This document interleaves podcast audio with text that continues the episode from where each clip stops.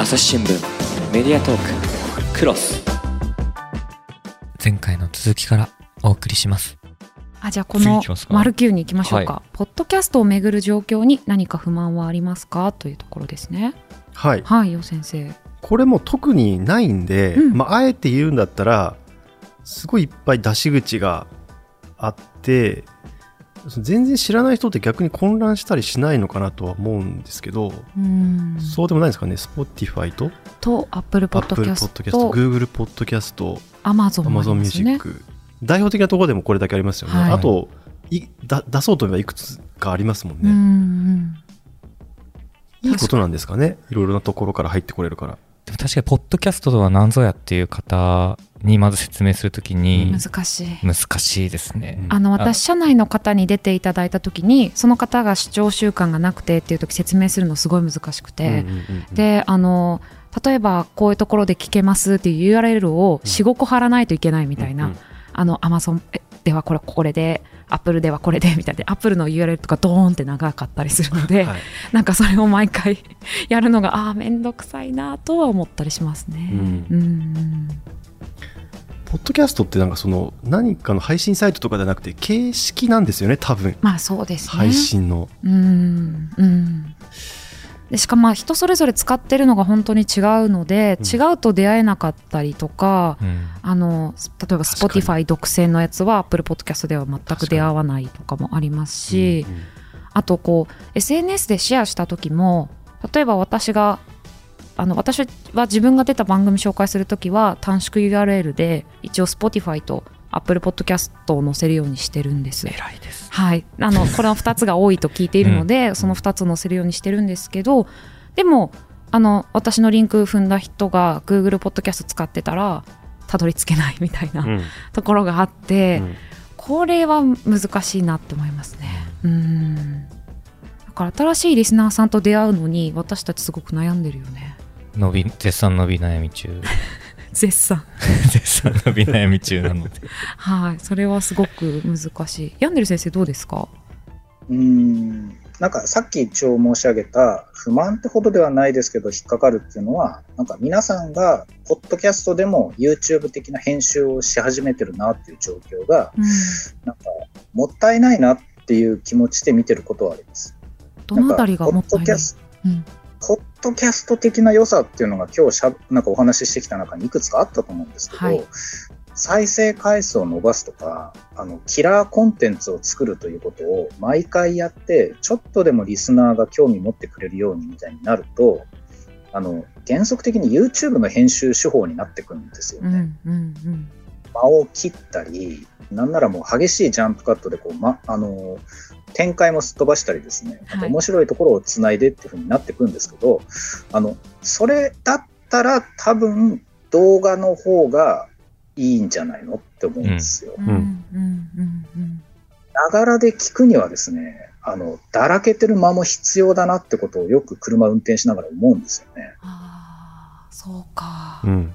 うん。あまりによく作り込まれたコンテンツってもう興奮するんですけど長持ちしなくてあの超面白かったわって言ってあのいいポッドキャスト見たで終わるんですけどはい。なんとなく毎週聞いてるポッドキャストみたいなのってそうじゃなかったりするんですよね。うんなのでジャンプカット原理主義みたいなのがちょっと入りつつあるんだったらいやそこまでやんなくていいんじゃないのって僕は今でも思ってますね。どうですか？このあたり編集担当している真田さんは。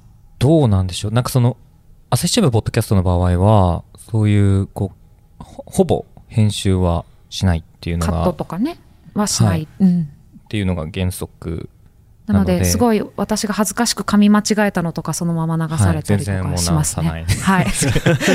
そんなのにねかけかかずらってられないと。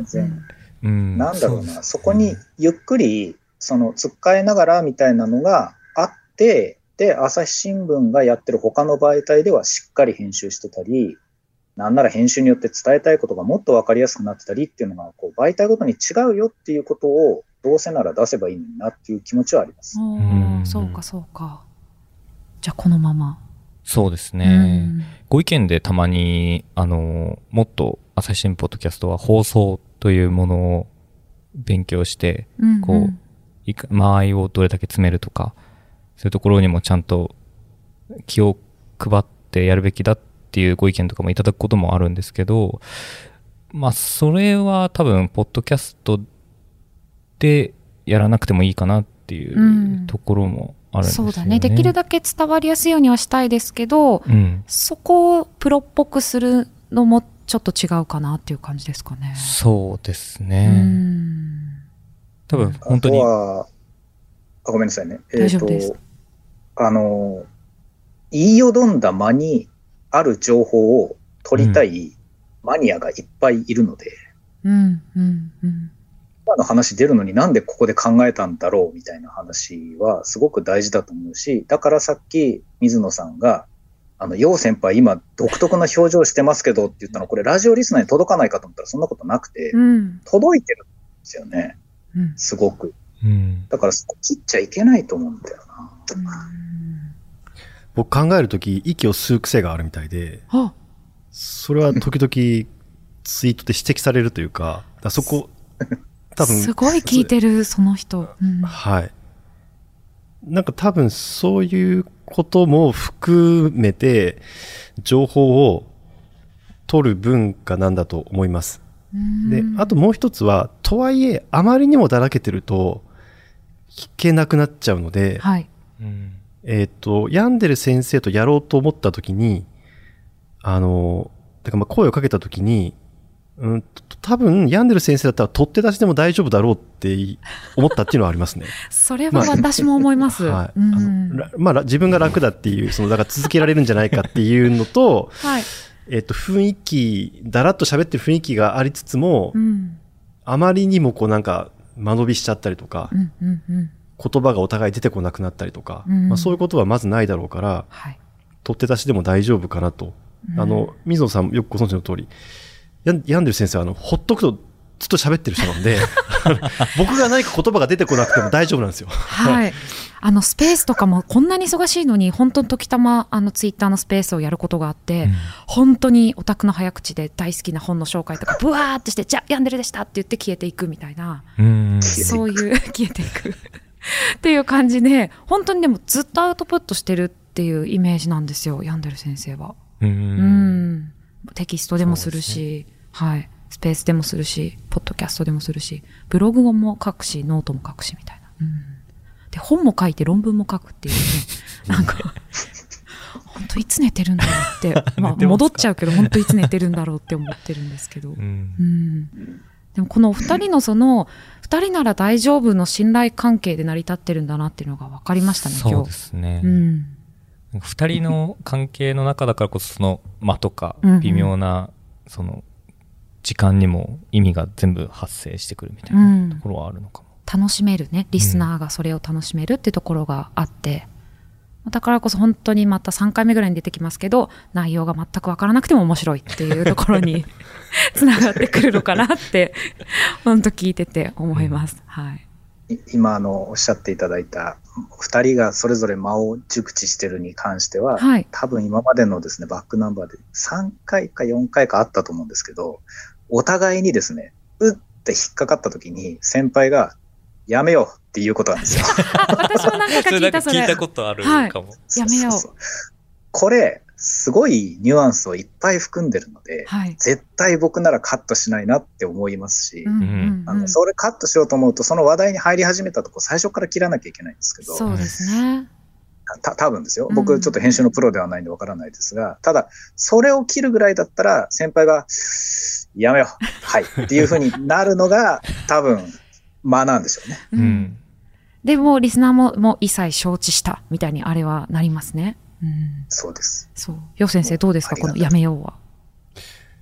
えっ、と、そうですね、あの、まあ、話さない方がいいなと思ったから、やめようって言ってるだけなんですけど、はい。でもその、えっ、と、二人で話してるとはいえ、もちろん、その、みんなに聞かれる可能性があるわけですよね。はいそうですね。うん。うんそういう場面って、まあ、現実にもあるわけじゃないですか。うんうんうんその、喫茶店で二人で話してても、もしかしたら会社の人がいて聞かれるかもしれないから、これ以上踏み込んだ噂話はやめようぜみたいな、はいまあ、みんな経験があると思うんで、なんかその、えっ、と、僕ら、僕とヤンデル先生はその笑いの技術みたいなのがあるわけじゃないので、トークで。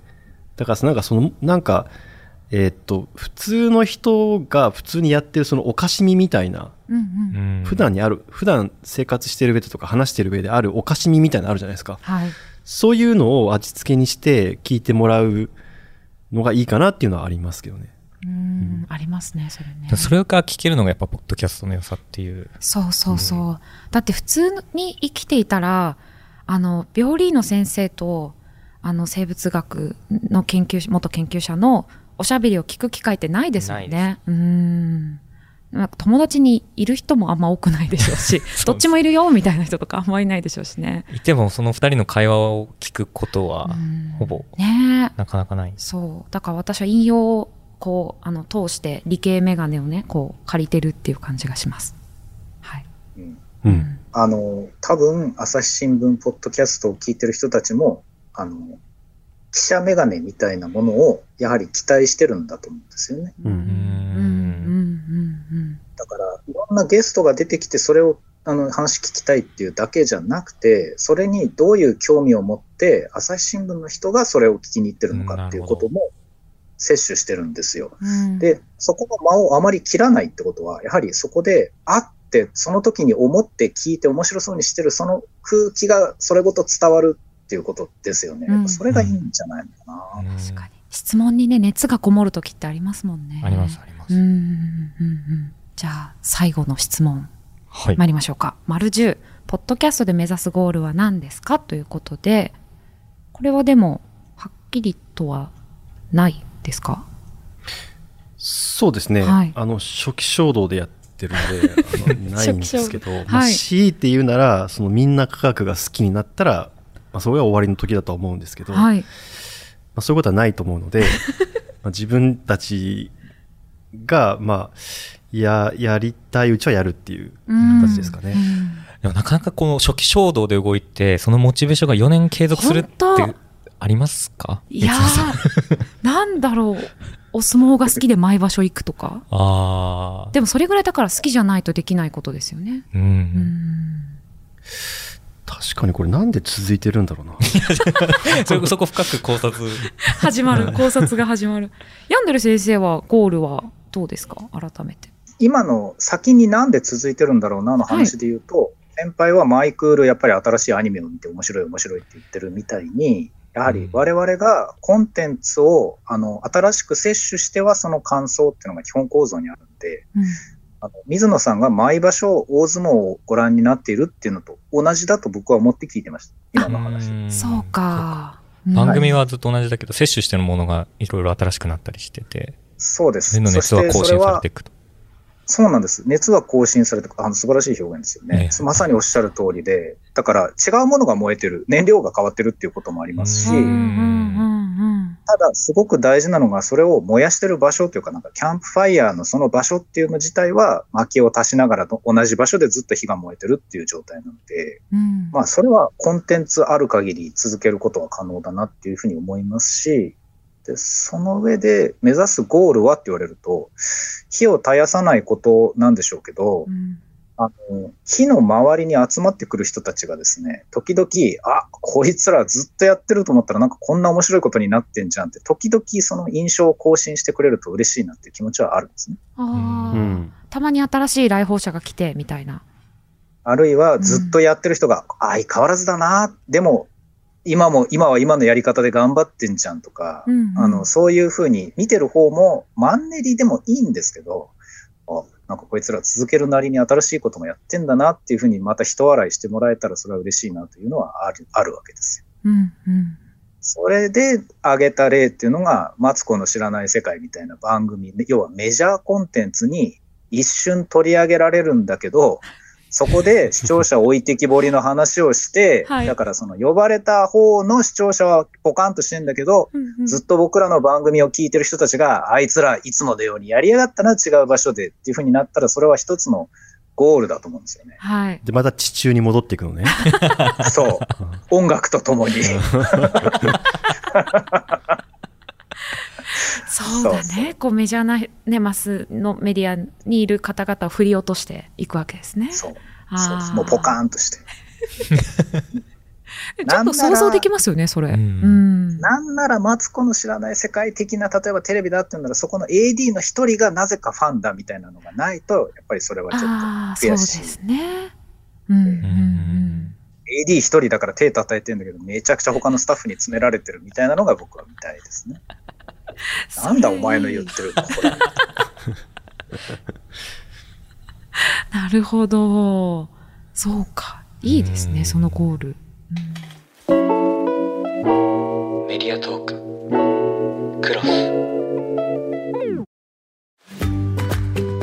SDGs シンプルに話そうパーソナリティの木田光です。メディアトークをお聞きの皆さん、朝日新聞ポッドキャストには他にも番組があるって知ってますか？最近よく聞く SDGs という言葉、優等生的、綺麗事、不散臭い、そんなイメージを持っているあなたも大歓迎。まずはシンプルに話してみませんか？複雑な世界がちょっと生きやすくなるかもしれません。アプリから SDGs シンプルに話そうで検索してください。ついついこう、ポッドキャストやってると、まあ我々はどうしても企業でやってるからっていうのもありますけど、まあネタやつだなんだっていう話になったりとか、はい。どれだけの人が聞いてんだみたいな話になったりとか、数字を追い求めてしまいますよね。市場大きくなんないなとか、そういう話しがちじゃないですか。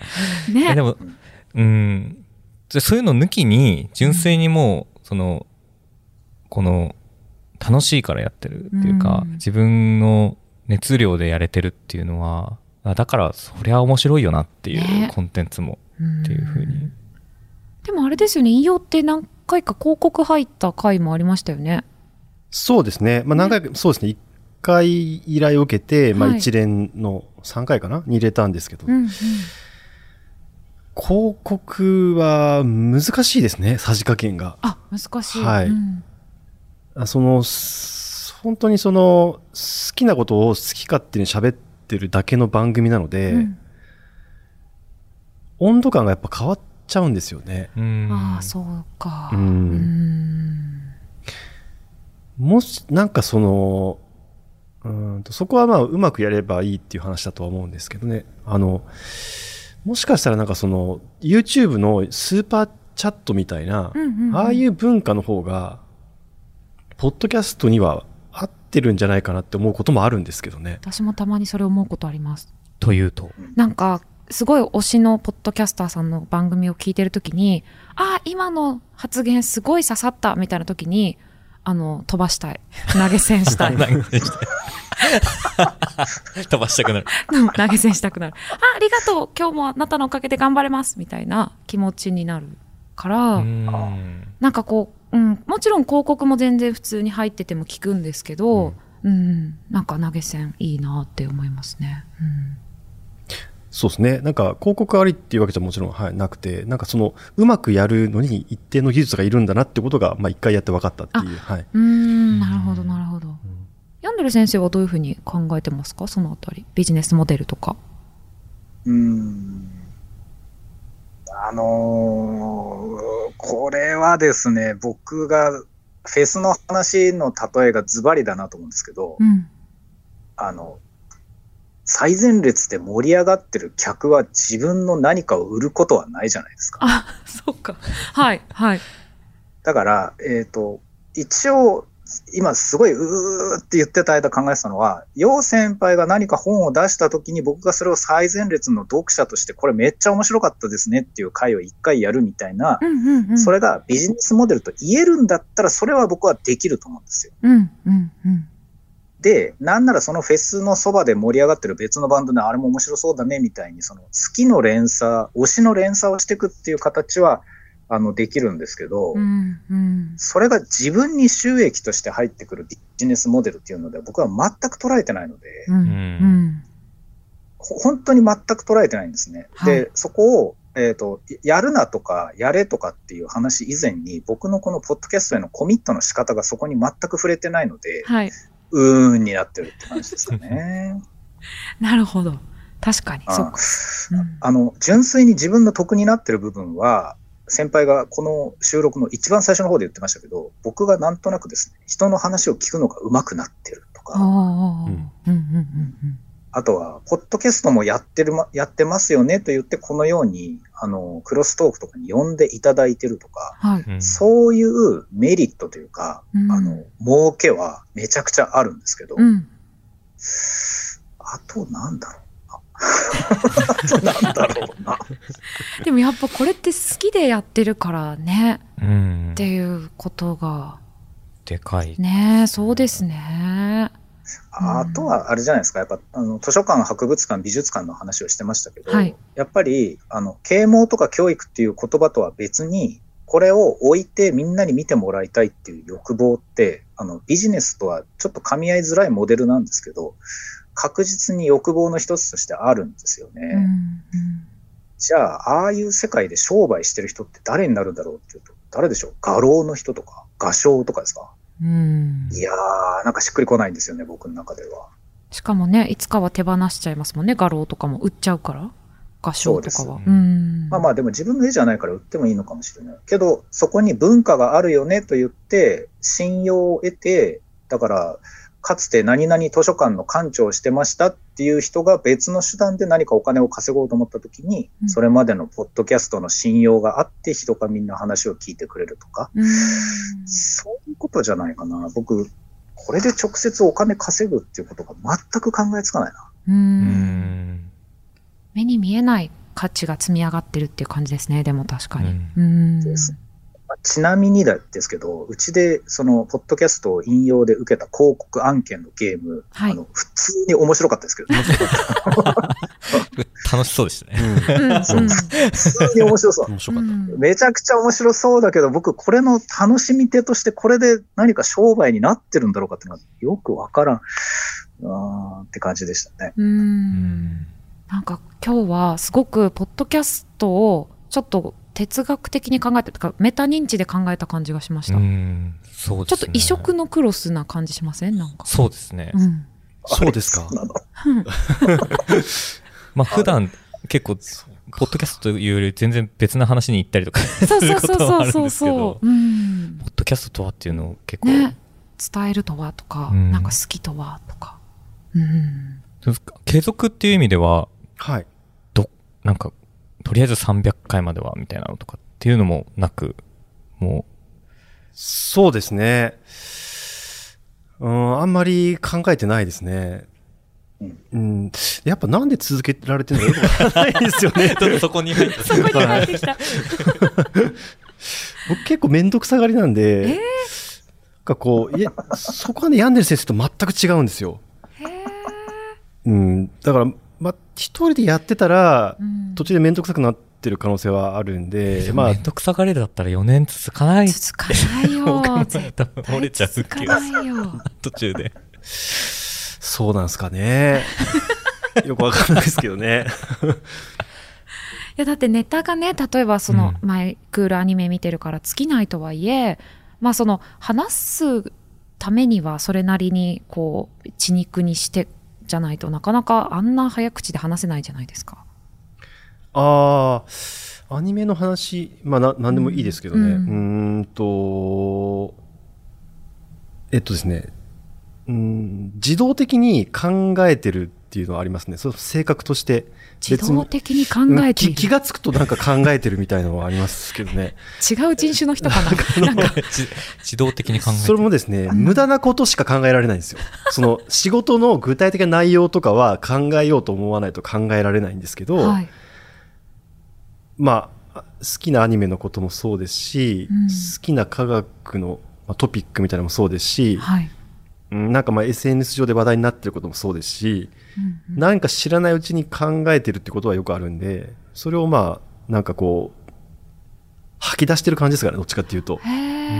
番組やってる時は、えっと、ほとんど何も考えてなくて、えっと、やる前に何のテーマを選ぶかっていうのは悩むことは、まああるんですけど、はいそれが決まれば、あとはその具体的な流れとかは特に考えてなくて、自動的に考えている。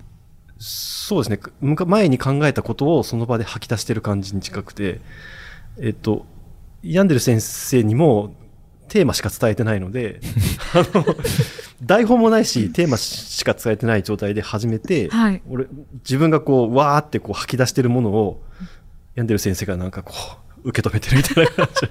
そういうちょっと特殊な形態の番組かもしれませんね。うんそうか自動的に考えなんか昔考えたこととか私端から忘れちゃうので。僕もですよ。ね。だからすごいやっぱ頭の作りが違うのかもと思いました。あ、でもなんかスイッチが入んないと確かに思い出さないですね、考えてたことって。あ。すぐ忘れちゃいますもんね。そうですよね。うん。うん。どうですか？最前列で見てる病んでる先生はやっぱり自動的に吐き出してるの、なーっていう感じですか？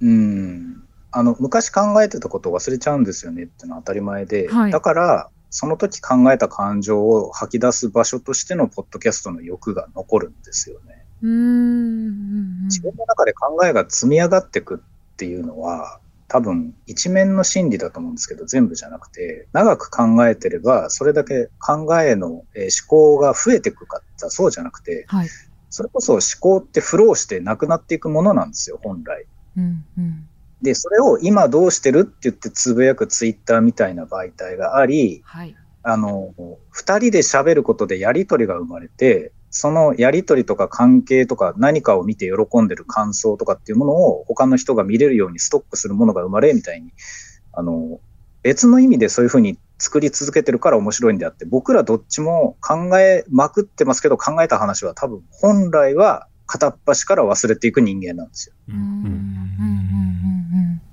そっか書でき留めたり話したりっていうので止めてるというかストックしてるうんそうなんです。で、それを話すこと自体にあまりストレスはなくて、うんもしこれが先輩に、あのさ、次さ、ってサイエンス俳句会やるから、5本読んできてとか言われたうんはいら、はいはい多分もう続かなかったと思うんですよ。確かにそういう企画って一回もやったことないね。ないです。うん。はい擬人化会議は30分ぐらい考えたかな。その番組が始まる前に。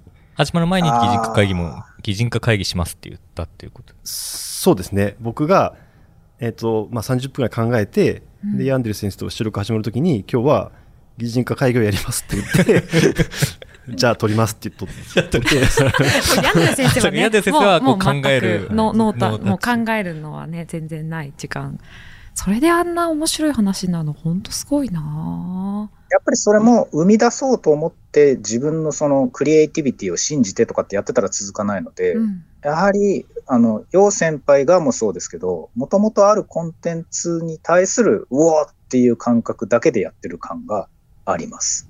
うんえ、聞いてみてわかります？よ。あの擬人化会議の時、僕、1から、あの、100ぐらいに伸ばしてる部分いっぱいありますけど、0から思いついたトークは多分ないんじゃないかな。えー、そうなんですかねそうですよ。だって、はい先輩が、あの、ミトコンドリアにどういう名前つけるって言った時、は？名前つける？って思ってますからね。何？みたいな。今のヤンデル先生の驚きの顔をリスナーさんにも見せたかった本当にでも確かに急ですよねそう名前つけるんだっていう髪の色？みたいな。そうそうそうそう。でもそれでね、ちゃんと出てくるのも本当に面白い。いやー。あの、そもそも擬人化会議も別になんか、こう、なんていうんですかね、その、企画とかクリエイティブみたいなことやってるわけじゃなくて、はい。えっと、何かを擬人化するっていう文化がもうすっかりあるので、うんうんそういうものを僕は見聞きして、そうやってる手つきを真似てるだけなんですよね、あれ、完全に。ああ、うんうんだから、まあ、だからできるっていうか、うんその、特に難しいことをしてるわけじゃないんですよ。うん。ただ、そのなんか擬人化文化とかにあんまり触れてない人からしたら、なんか新しく見えるっていうか、その面白く見えるっていうことなんですよね。うん、なんか、その、そういうなんか遊びみたいな、擬人化するっていう遊びみたいなことを、一生懸命やってる様をうん楽しんでもらおうと思ってたんですけど、なんか病んでる先生が名前つけんのみたいなところから引っかかってくるから、うんあれおかしいなと思いながらやってたんですよね、あれ。え、それはでも普通じゃないのそうじゃんかみたいな。はい これ普通じゃないんだみたいな。もうなんかもうちっくいち面白くて、生徒会副会長なの？あ、あ、うん、ぽいね、ぽいね、とかすごい面白くて、はい理事長の息子でさとか。うんいや、そこはぽいんですよ。それはわかる。はい。その、そのコンテキストはあるから、うんあ、それはそうですよねっていうのはわかるんですけど、はい。だからだいぶポップ寄りにしたつもりだったんだけどな。おかしいな。この回もぜひ、朝ポキの皆さんにも聞いてほしいです。ぜひぜひ。はい。あとはもう一つ、あの、電解質擬人化会議っていうのもあるんで、はい初期の頃のはい初期の15回目のやつですね。はいはい。これもでも本当に、あの、ああだこうだと、はい、やっているそうですねのをお楽しみいただければって書いてありますけど、うん。ぜひ2回ともね、聞いていただいて。いやー、面白かった。異色のクロス。うん。なんか、こ私ん、なに、こんなに普通に喋ったのにまた移植になってしまっ移植にしちゃうみたいな。た。なんで？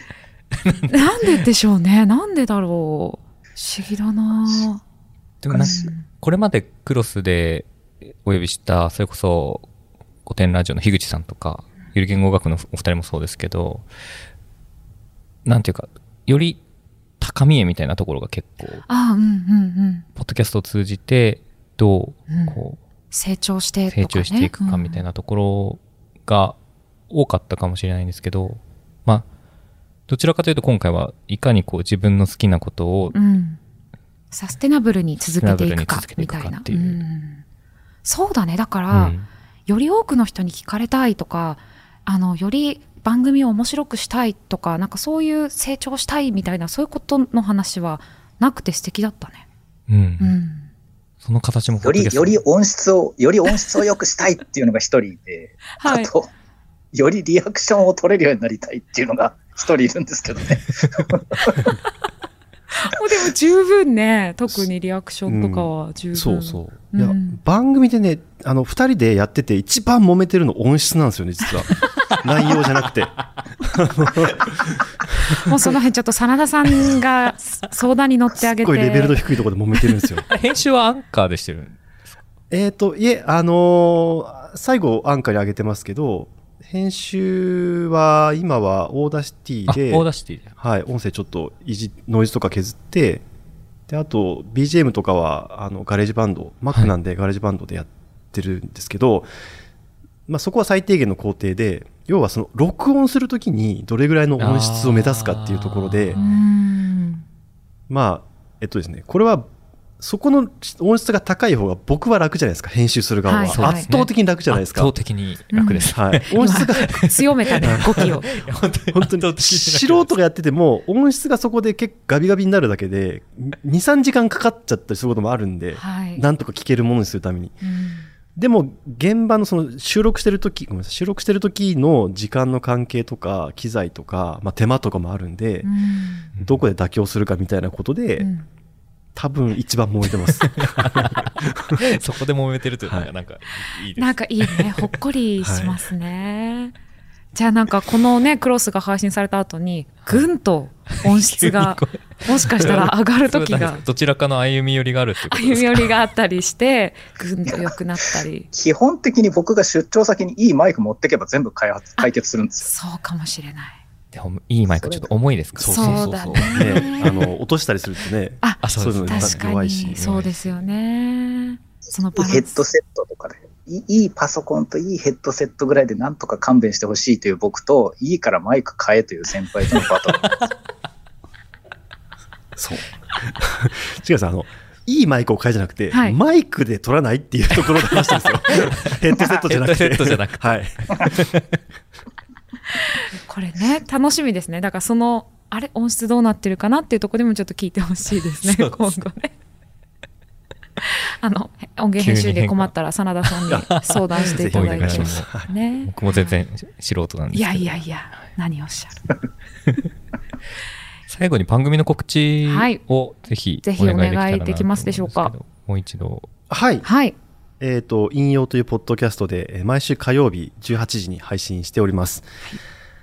あ定期的にやっているのは科学ニュース雑談というもので、えっ、と、まあ、科学ニュース、最新の科学ニュースで興味があるものを、まあ、取り上げて、えーまあ、説明しつつですね、何が自分が面白いと思っているかっていうのを熱弁するっていう、まあ、そういうコーナーです。はい。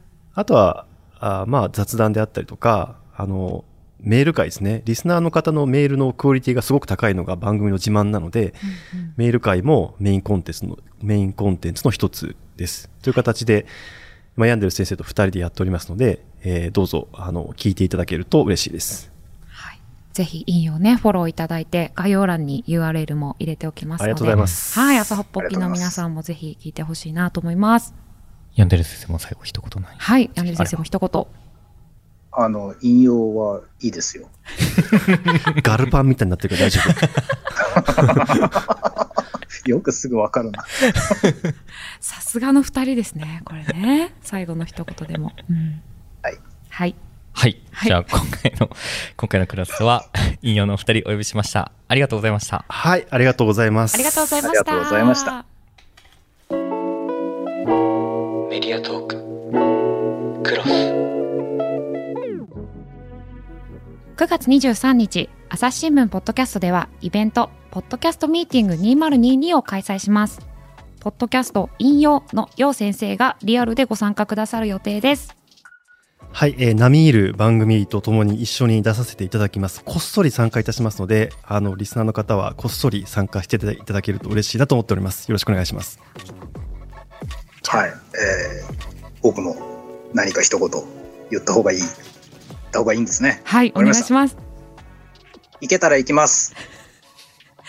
ぜ終ひ、はい、ぜひお二人に会いに来てください。イベントの詳細は概要欄の URL でチェックしてください。